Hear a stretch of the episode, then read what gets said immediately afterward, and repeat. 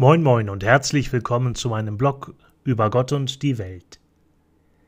Zweiter Fastensonntag aus dem heiligen Evangelium nach Markus. In jener Zeit nahm Jesus Petrus, Jakobus und Johannes beiseite und führte sie auf einen hohen Berg, aber nur sie allein. Und er wurde vor ihnen verwandelt. Seine Kleider wurden strahlend weiß, so weiß, wie sie auf Erden kein Bleicher machen kann. Da erschien ihnen Elia und mit ihm Mose, und sie redeten mit Jesus.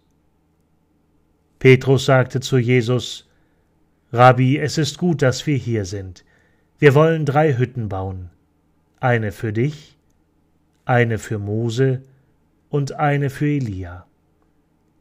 Er wusste nämlich nicht, was er sagen sollte, denn sie waren vor Furcht ganz benommen.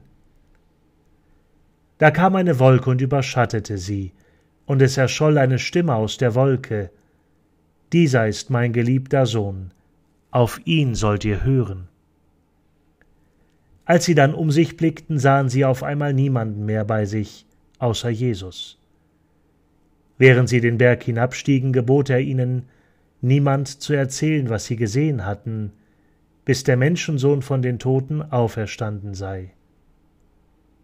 Dieses Wort beschäftigte sie, und sie fragten einander, was das sei, von den Toten auferstehen. Evangelium, frohe Botschaft unseres Herrn Jesus Christus.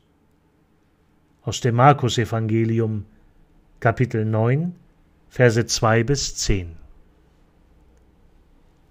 Schönen Dank fürs Zuhören und bis zum nächsten Mal.